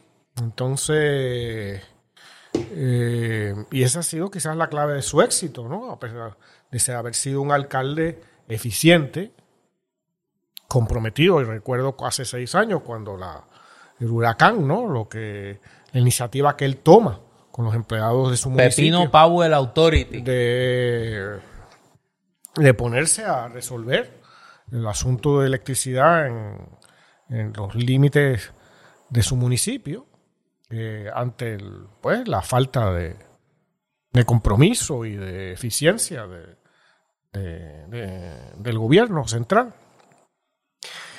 De lo de Miriam Ramírez de Ferrer yo no voy a comentar mucho, eh, aparte de que pues, muestra esto que, estamos diciendo, pero yo no hablo de personas que eh, eh, cuyo discurso es el un discurso eh, marcado de tal manera por los daños del colonialismo que la llevan a la locura. Ay Dios, no diga Así eso. que, no, no, lo digo muy en serio. Este, esto es como eh, ponernos a discutir a alguien que creyera que la Tierra es plana o que eh, los astronautas no llegaron a la Luna o cosas de ese tipo. Este, yo no puedo darle algún más mínimo consideración seria a una persona que piensa que los americanos son dioses. Así que hasta ahí llego yo.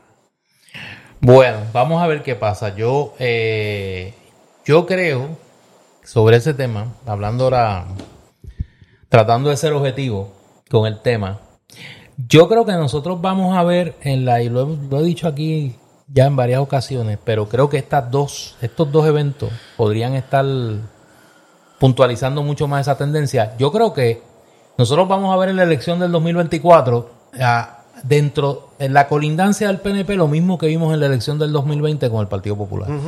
Eh, ¿Por dónde eso va a romper? Eh, si va a romper en hacia Proyecto Dignidad, que es donde yo pensaría que va a romper, o si va a romper con otra colectividad o con un disgusto total del PNP que anuncie en el futuro cercano, aunque no sea para el 2024, un nuevo partido estadista, pues no sé.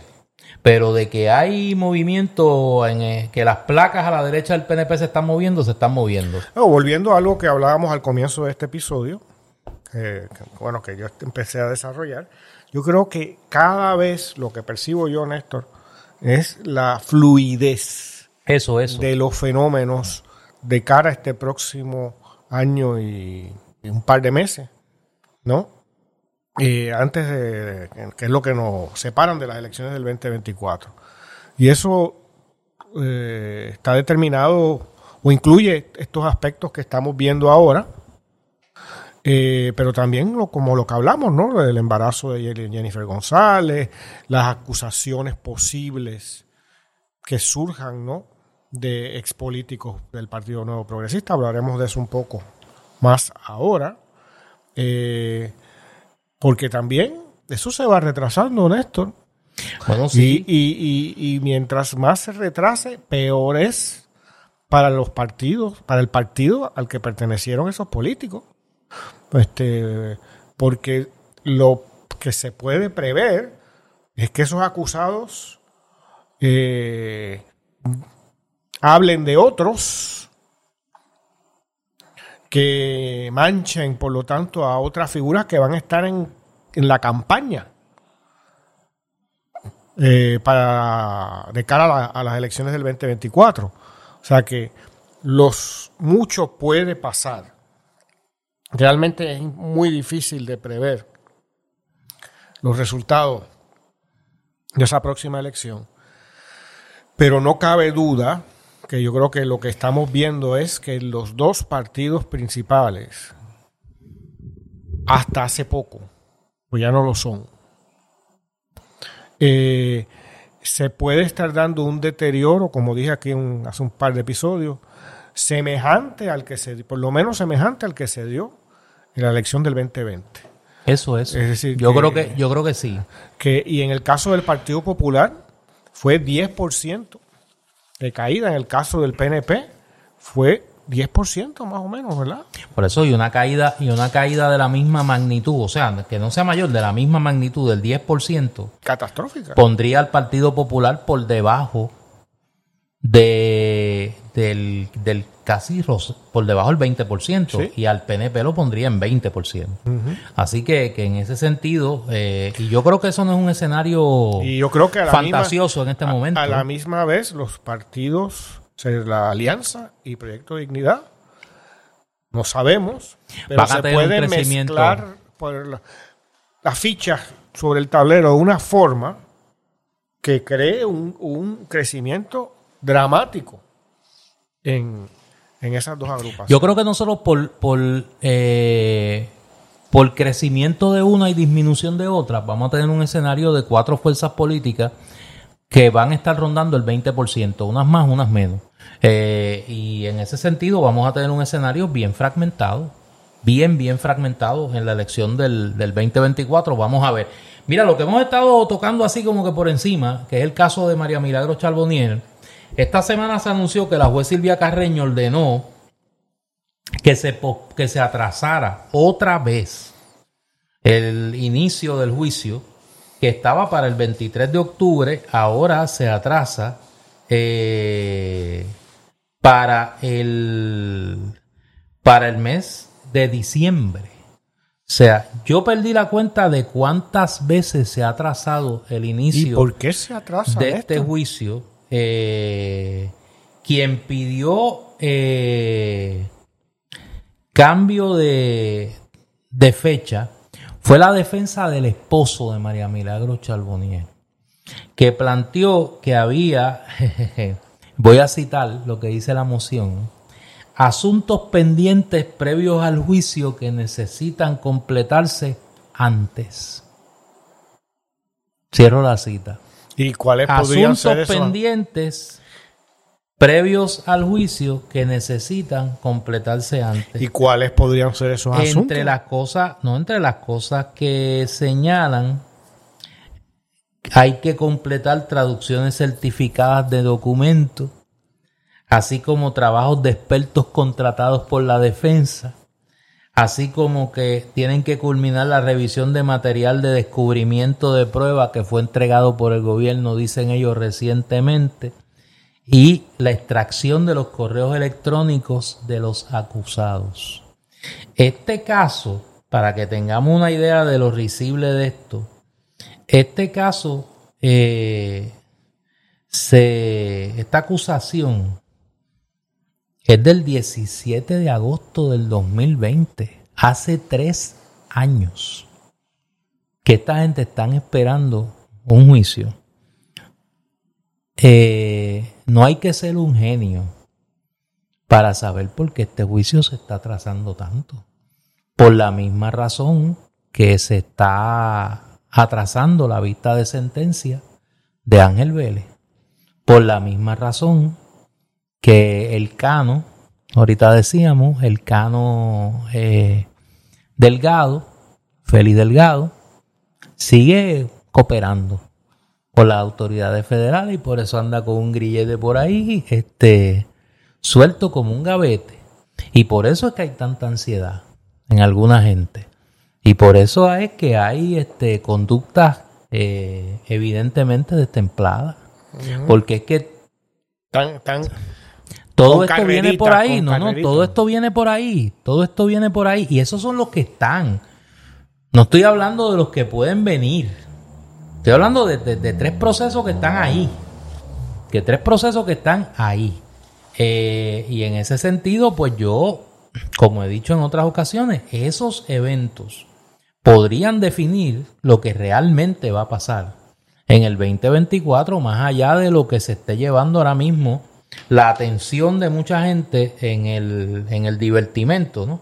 Hay que mirar, hay que mirar qué es lo que está pasando, eh, qué, qué es lo que está pasando con esto. Hay unas cosas que están pendientes por ahí, eh, hay que ver cómo eso, cómo eso explota, eh, cómo eso explota eventualmente. Oye, y este no es el único que ha tenido problemas legales recientemente. Hay un amigo tuyo. Amigo mío, ¿cómo? Sí, No. un, amigo tuyo que, que, este, que es amigo de muchos populares. Ah, no, pero ese yo te hablo de, yo te hablo de ese ahora. Oye, sí, que ese era un amigo de Puerto Rico. No, no, fíjate, un amigo de Puerto Rico. Eh, un hombre perseguido. Sí. Sí, Prisionero perseguido. político. No, yo no sé si es prisionero político, pero un per- yo, no te, yo no te he dicho que lo persigue, yo te he dicho que es un perseguido. Fíjate que no te dije que era un perseguido político, es un perseguido. Eh, Bon Menéndez, el senador por el estado de Nueva Jersey, fue acusado por un gran jurado por segunda vez por soborno. Eh, esta Si vez... vienen a Puerto Rico, olvídate, lo acusan cuatro veces. Pero esta vez yo creo que alguien le aconsejó, porque es que cuando, o sea, cuando el sistema decide que tú estás de más, tú estás de más. Y yo creo que alguna gente se tiene que mirar en el espejo de Bon Menéndez. Bon Menéndez se creía que él podía burlar el sistema. Y lo acusaron la primera vez y se quedó fresco y fragante. Pues ahora lo acusaron una segunda vez. Eh, pero ahora ya tuvo que renunciar por lo menos temporariamente, a la presidencia eh, del Comité de Relaciones Exteriores del Senado de los Estados Unidos. Y ya el gobernador de New Jersey le ha pedido que renuncie eh, por un estado que no es tampoco, óyeme, el estado que escogieron los muchachos para hacer su cumbre, cuando hicieron su cumbre mafiosa, por algo fue. O sea, el estado de New Jersey es históricamente corrupto. O sea, la- las autoridades políticas de New Jersey son... Acá allí estaba aquel Robert Torricelli, que fue el antecesor de este, que estaba en un montón de... con una gente por ahí, que andan por ahí, estaba en, en juntas de planes médicos, en, en Habita. Había un, un, un plan médico Habita, que ahí habitaban muchos pillastres en la junta de ese plan. Así que eh, yo me imagino que alguna gente que son panas de Bon Menéndez, pues van a tener que ahora, pues, que ahora no lo conocerán. ¿Y, y quiénes son panas de, de, No, de- una gente por ahí. dime unos nombres, Una gente por ahí, una gente por No, ahí, que pero son panas de Bon en, Puerta de Tierra, ¿no? y más allá. Y más Pero allá. principalmente en Puerta No, no en. Puerta de Tierra, no, no, ese te digo que era un gran amigo de Puerto Rico Coamo, y y en- más amigo del Partido Popular. Bueno, ese hombre quería que era de los que quería que incluyeran el ELA. Por eso. En el, en, en el proyecto de Nidia Velázquez. Ah, Han a perdido a un, defensor. costo razonable. Mira, dirían allá a un champion. Perdieron un champion de, de, de la causa de Lela. Sí, por sabrá Dios cuántos chavos hay ahí. ¿Cuántos de- chavitos Sí, sí, sí. circular- sí, sí. circularon? Porque, No, no, sabrá Dios, sabrá Dios. porque por convicción no era. Bueno, yo me imagino que no. También este hombre asumió unas posturas bien recalcitrantes con el tema de política exterior, particularmente con el tema cubano, y fue una piedra en el camino eh, para los esfuerzos de, restablecer la normalidad en, la- en las relaciones entre Cuba y Estados Unidos, llegando inclusive a oponerse a las decisiones de la administración Obama sobre ese tema, siendo, siendo demócrata. Así que no se pierde mucho cuando este maestro salga de la política, de la política, como pues yo espero que, que la, la sensatez le, le indique. Oye, lo que está complicado, y nosotros hablábamos, Eduardo, la semana pasada de esto, es el tema de la situación en la frontera eh, dominico-haitiana por la, el proyecto del gobierno haitiano de construir un canal de riego en eh, las márgenes del río Masacre o el río eh, Dajabón. Esta semana, el domingo pasado, el presidente Luis Abinader, en un mensaje al pueblo dominicano, antes de viajar a Naciones Unidas a la Asamblea General, eh, planteó la, firme convicción del gobierno dominicano de, impedir esa construcción. Eh, ha habido, como decíamos la semana pasada, un despliegue importante de tropas del ejército dominicano en la frontera con Haití, pero el gobierno haitiano insiste eh, tan cerca como eh, hace unos días, en el marco de la propia Asamblea General de la ONU, eh, insistieron en que el proyecto va y que no van a detenerse. Las negociaciones entre ambos gobiernos, el dominicano y el haitiano, prácticamente están en punto muerto. Y el presidente de Estados Unidos, Joe Biden, hizo unas expresiones esta semana en Naciones Unidas respaldando el pedido de la República Dominicana de que eh, una fuerza militar encabezada por Canadá y Kenia eh, intervenga en Haití para eh, poner orden en una situación eh, que, por decirlo menos, es caótica en términos del el colapso del Estado.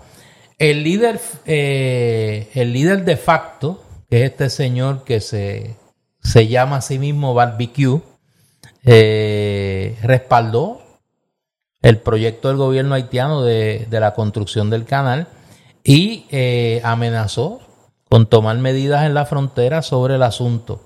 A mí me ha sorprendido eh, la total ignorancia de la mayoría de los medios de comunicación en Puerto Rico esta situación, salvo contadísimas excepciones. Eh, y me parece que es una situación que hay que ponerle, eh, hay que ponerle eh, ojos y oídos. Porque eh, un conflicto bélico en la frontera dominico-haitiana va a ser un conflicto que va a tener efectos para toda la región del Caribe, eh, particularmente para Puerto Rico si es que se decidiese por Estados Unidos participar en cualquier esfuerzo militar allí. Eh, todo esto, como decíamos la semana pasada, se da en el contexto de la campaña electoral dominicana que ya para todos los efectos comenzó y los partidos políticos en República Dominicana han comenzado a tomar posturas sobre este tema. Eh, hubo un incidente esta semana que a mí me llamó mucho la atención. Y es que eh, durante su comparecencia a Nueva York, el presidente de el presidente de Abinader de República Dominicana tuvo un encuentro con estudiantes de la Universidad de Columbia. Y unos estudiantes de, de origen dominicano de la Universidad de Columbia se levantó y le planteó el tema que estaba en la mente de todo el mundo y nadie se atrevía a señalar, que es el tema del racismo, de qué, qué, qué papel juega en todo esto el tema racial y el, el, resentimiento que existe en la República Dominicana contra Haití, que es innegable. Hablábamos la semana pasada de, por ejemplo, el ejemplo de, del caso José Francisco Peña Gómez. Y, y, y hemos visto en este caso, igual que hablábamos de Puerto Rico, que lo peor de la conversación política en República Dominicana lamentablemente ha salido, eh, que es el tema racial. Y, y, y, yo creo que aquí nadie duda de que en Haití la situación es incontrolable. O sea, como el mismo, como el mismo Abinader señala, fuerzas, los incontrolables, como hablaba Balaguer de, de las pandillas que mataban a la izquierda dominicana en, aquel, en la década de los 60, la banda colorada y toda aquella gente. Pues ahora Abinader habla de los incontrolables en Haití que están por intereses que él identifica como corruptos, impulsando este proyecto. Es una situación muy complicada y a mí me ha sorprendido mucho eh, la falta de mediación internacional. Cómo la comunidad internacional ha decidido como que no meterse en la situación dominico-haitiana. Parecería que todo el mundo quisiera que esto fuese eh, la gota que derrame la copa en la situación de Haití que provoque una intervención militar. No sé qué te parece a ti, pero a mí, a mí cada vez me, me parece más que es un escenario que está dirigido a provocar una situación mucho más crítica en la frontera que justifique, si no es ya justificable, una intervención militar allí. Una más. Una intervención adicional, claro, claro. Y las anteriores eh, no han resuelto el problema y han traído también muchísima miseria a Haití. Eh, la verdad que eh, nada, hay que esperar los acontecimientos, Néstor, porque vemos lo que hemos visto desde hace décadas y décadas, un Haití eh, que está al borde del caos, si no en el caos mismo, y una República Dominicana que por, circunstancias históricas y, ¿no? y por compartir una frontera dentro de una isla, eh, tiene una animosidad muy negativa hacia sus vecinos. Eh, y eso pues no ofrece espacios de diálogo ni de colaboración, sino de enfrentamiento. Y quizás lo que diferencia esta ocasión de otras es que el enfrentamiento entre República Dominicana y Haití, que no es el primero, está cerca o muy cerca ya. Y es un, la chispa puede, puede darse en cualquier momento, un tiro que salga en esa frontera de un lado a otro, un muerto, alguien que cruce la frontera indebidamente, eh, puede iniciar un proceso harto violento. Tú sabes que la vez que más cerca Haití y República Dominicana en tiempos recientes han estado de un enfrentamiento fue, irónicamente, durante el gobierno constitucional del profesor Juan Bosch. En abril de 1963, eh, el gobierno de los Estados Unidos promovió el establecimiento de campamentos de exiliados haitianos en la República Dominicana sin conocimiento del gobierno dominicano para que entrenaran eh, con mira a provocar un movimiento guerrillero dentro de Haití para derrocar la dictadura de François Duvalier. Y eh, un general haitiano, León Cantave, promovió un ataque en Haití de estas guerrillas que provocó obviamente la represión del gobierno de Duvalier, que llevó al punto de entrar, violar el territorio eh, nacional dominicano, que era la embajada en Haití, para intentar arrestar a León Cantave. Y eso provocó una reacción del gobierno de, de Bosch al punto de movilizar las tropas del ejército dominicano a la frontera y poner en alerta a la aviación dominicana en caso pues de que, de que continuara el hostigamiento contra la embajada dominicana y, y, y, e, ordenar una invasión eh, a, la, a Haití. Afortunadamente en aquel momento el, eso no llegó a mayores, pero fue luego denunciado por Bosch años más tarde como una de las razones para el golpe de Estado porque Estados Unidos estaba promoviendo una actividad eh, subversiva contra un gobierno sin que el gobierno desde donde se estaba operando ese campamento lo supiera. Los militares dominicanos sí sabían de la existencia de ese campamento y eh, la denuncia de Bosch potencial de esa realidad, pues señalaba el profesor luego de que había sido una de las razones para el golpe de Estado que derrocó su gobierno en septiembre de ese año del 63.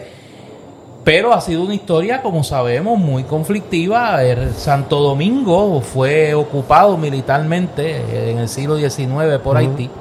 Y eh, a partir de ahí, la masacre de 1937, por eso ese río se llama como se llama, de, Y es de- una masacre de haitianos. de decenas de miles por de haitianos por el gobierno de Rafael Leonidas Trujillo.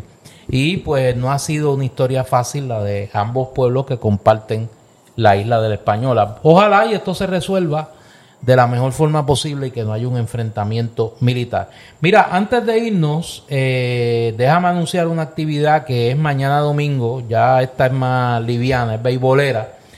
Eh, en Ponce, en Plaza del Caribe, se está desarrollando una exposición sobre los 85 años de la Liga de Béisbol Profesional Roberto Clemente y mañana domingo, para los que nos escuchan sábado, se va a realizar el conversatorio El linaje de los Alomar Conde de León en el béisbol profesional. Eso va a estar a cargo de mi querido hermano, el historiador beisbolero José Alvarado y don Santos Alomar Conde que eh, estarán allí conversando sobre la trayectoria de los hermanos Rafael Antonio, de Tony Alomar, Demetrio eh, Alomar y el propio Santos Alomar, pero además van a estar hablando de eh, el enlace que hay ahí, por eso a Santo es Santo Alomar Conde, con la familia Conde de Cefo Conde, el que dijo que lo importante es llegar a la primera, eh, y, y Juan Conde. Además de eso, va a estar eh, el querido amigo eh, Desiderio de León, destacado pelotero, el último puertorriqueño vivo que jugó en las ligas negras. Y que eh, pues esta semana el periodista José Esteves hacía un llamado para que se colaborara con él. Está atravesando una situación muy precaria, tanto desde el punto de vista de salud como económica, y se recababa la ayuda para que Desiderio pueda pues vivir sus últimos años dignamente como se merece. Eso es mañana en Plaza, mañana domingo para los que nos escuchan eh, sábado. Eh, para los que nos escuchan domingo, pues es hoy domingo. En eh, Plaza del Caribe, a la una de la tarde, la tertulia sobre los Alomar Conde de León, una familia, tres familias que han prestigiado el béisbol puertorriqueño. Yo soy Néstor Duprey. Y yo soy Eduardo Lando. Esta es palabra libre y si no ocurre nada, así medio este cucarachoso, eh, nosotros regresamos en una semana.